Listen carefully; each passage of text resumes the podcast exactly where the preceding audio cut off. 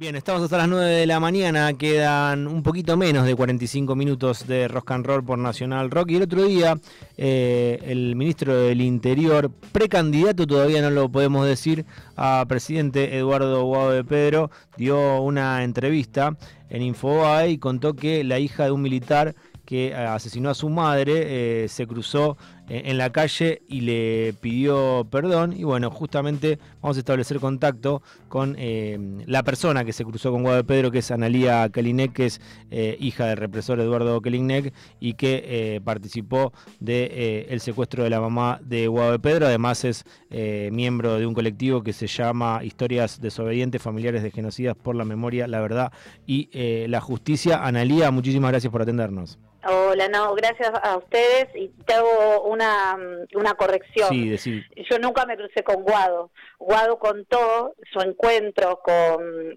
esta persona que no dio su nombre y nosotros como agrupación, bueno, nos, nos pronunciamos al respecto, eh, acompañando sus, sus declaraciones en virtud del recorrido que venimos haciendo, eh, también entendiendo como el efecto positivo que generan estos encuentros cuando se reconoce el daño generado y la necesidad de justicia. Bien, ¿y la persona que se cruzó con Guado pertenece a la agrupación? No la conocemos, ah. pero sospechamos que si supiese que existe esta agrupación, tal vez se acercaría a nosotros. ¿Y, ustedes en, algún momento em, intentaron eh, encontrarla? ¿O están intentando encontrarla, digamos? Mira, nosotros entendimos como muy tempranamente en el colectivo que tiene que ser una iniciativa de la persona, ¿no? Mm. Eh, eh, sumarse a este movimiento que es un movimiento de acción política. Bien, eh, Analía, ¿cómo surge la idea de, armar eh, este colectivo? Y surge en 2017, mm. puntualmente en el marco del intento del 2 por 1 cuando muchos familiares de genocidas que crecimos en estos mundos endogámicos, con la historia totalmente tergiversada o silenciada, muchas veces ignorando el accionar de nuestros familiares en dictadura, habíamos alcanzado a partir del juzgamiento y la, derogación de las leyes de obediencia de punto final un nivel de conciencia que antes no habíamos tenido. Entonces, frente a la posibilidad de la vuelta a la impunidad, nos sentimos interpelados y con la necesidad y el compromiso social de salir a la, a la plaza en esa famosa marcha de los pañuelos. Y ahí eso permitió que nos podamos encontrar. Analía, eh, teniendo en cuenta lo, que decía al comienzo, pero si vos sos hija de, eh, eh, de alguien que participó en, el secuestro de Guado. Mira, el, el, el relato es así. se, se sabe que la mamá de Guado, una vez asesinada, la llevan al Olimpo. Sí y es más, se conoció en estos días un testimonio desgarrador de, un guardia que, que contó detalles muy escabrosos acerca de, lo que hicieron con el cuerpo de esta mujer que además estaba embarazada. Mm. Y en paralelo, mi papá fue condenado a cadena perpetua en el año 2010 por su participación y su accionar en los grupos de tarea en el circuito atlético Banco y el Olimpo. Entonces hay una, hay una vinculación, pero a mí no me consta, digamos, y, no sé si dentro de los expedientes judiciales y los testimonios está constatado fehacientemente que él haya estado involucrado de manera directa. Sí era parte de ese sistema y estaba ahí en ese lugar. Bien. Eh, a medida que fueron corriendo los años, Analía, el, el colectivo fue mm, aumentando, sigue aumentando en cuanto a cantidad de hijas e hijos de eh, represores que eh, deciden eh, estar en ese lugar o tratar de, de, poder reflexionar al respecto? Sí, exponencialmente. Y mm. no solamente lo integramos ahora hijos e hijas, que en su origen fue así, sino que se sumaron nietos, nietas, sobrinos, hermanas, hermanos de genocidas, que bueno, que entendemos que nuestra condición de familiares de genocidas eh, nos ubica desde un lugar de enunciación distinto y que podemos aportar también algo distinto a nivel social. Y además de, bueno, de estar a lo largo y a lo ancho de todo el país, eh, hoy en unas horas estoy viajando a San Luis porque ya se están sumando las primeras historias desobedientes de, de esa provincia, van a venir también dos compañeros de Mendoza, bueno, tenemos en Tucumán, en Río Gallego, en La Rioja, en Santa Fe, en Córdoba, y además trascendiendo fronteras ya, eh, ya se ha conformado una, una historia de desobedientes en Chile, en Uruguay, en Paraguay, en Brasil y el año pasado estuvimos en Alemania y en España donde también se están organizando descendientes de nazis, de nazis Ay, perdón, que me trabo porque escucho con retorno. Me Ah, escucho a mí misma lo que estoy A ver si diciendo. lo podemos A ver si lo podemos mejorar. mejorar. este, eh, descendientes de colaboradores con el régimen franquista, que Mm. ya han conformado una historia de desobedientes España.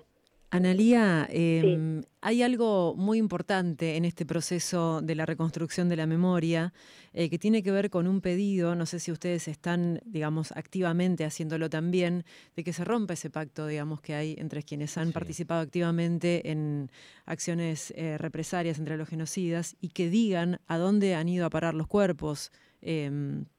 No sé si te- eh, justamente... Sí, es, es un reclamo fundante del colectivo, Exacto. ¿no? El, el pedirles, a No. nuestro, en mi caso a mi papá, a nivel personal y también como parte de una sociedad que cuente lo que sabe, que no hay dudas que que, cuente lo lo sabe, que sabe, sí. Este, acerca de los bebés eh, que fueron apropiados y el destino de los detenidos desaparecidos. Mm. Analía, ¿tu papá vive? Sí, Y cuando Vive haces- me está haciendo un juicio Ah, ahí para declararme indigna.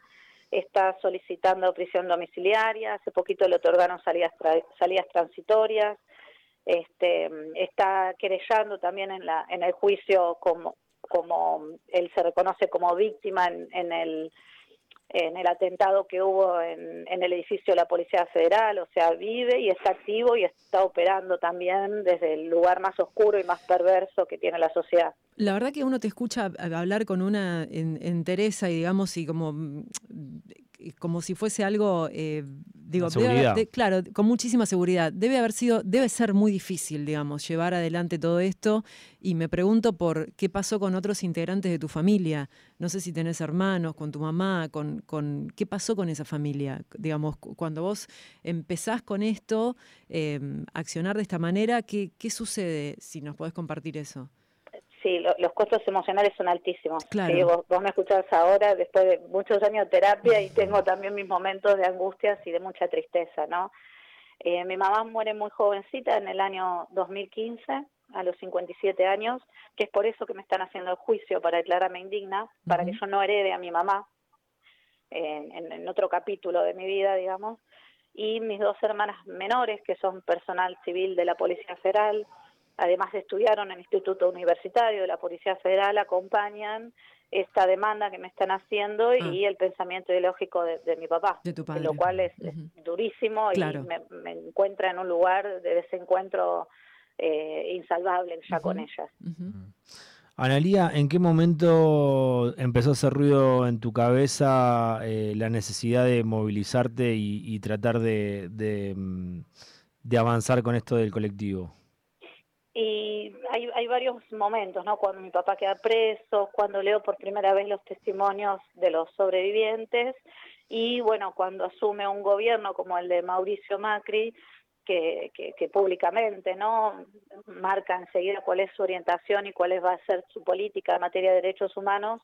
Este, yo en- entendía que no podía ser la única en esta condición, que tenía que haber otras hijas, otros hijos que, que se sientan incómodos sin decir nada o sin hacer nada en relación a lo que lo que hicieron nuestros nuestros padres o nuestros familiares. Eh, ¿Tenés contacto con, con Guado de Pedro, con Eh, no, nos, nos comunicamos a través, o sea, eh, nosotros hicimos un pronunciamiento como agrupación Mm. y, y bueno, después supe que, que esta, es- estas palabras le habían llegado y, y que habían sido bien recibidas. El pronunciamiento fue después de la nota que dio en Infobae Claro. que contó que se había cruzado con eh, la hija de, de un represor entonces. Exacto. ¿Y cuáles eran las palabras? ¿Qué, qué es lo que publicaron ustedes? ¿Qué es lo que manifestaron? No, y nosotros en- en- venimos en nuestro recorrido, ya tiene seis años el colectivo, Mm. y muchos de nosotros nos hemos encontrado con víctimas directas de, de nuestros padres, de nuestros familiares, Mm. y venimos pensando y observando y, y vivenciando como un, un efecto, no, no sería la palabra reparador, porque hay algo que no se puede reparar, pero Mm. algo que hace bien en esos encuentros, ¿no? De parte de, de la víctima que así no nos lo transmite, y muchas veces son ellas quienes generan estos encuentros, y también de parte nuestra, ¿no? Que venimos con, con un sentimiento de vergüenza y a veces de culpa que no nos pertenece, pero que nos atraviesa eh, muy hondo y, y bueno, y en ese abrazo y en ese encuentro hay algo que es muy, muy lindo que se vivencia y que circula y que también queremos transmitir. Em, una más, Analia. ¿Y qué, qué, se te ocurre por, por, qué se te pasa por la cabeza cuando vuelve un poco eh, de parte de algunos sectores de la política a reivindicar el accionar, el accionar de la última dictadura? Y que hay que seguir trabajando la memoria, ¿no? Que, las nuevas generaciones eh, que ya crecieron en democracia, que em, este, que están a lo mejor ajenas de manera muy directa a todo ese daño que se ha generado, eh, puedan también hacer suyas estas luchas y, esta, y este trabajo por la democracia.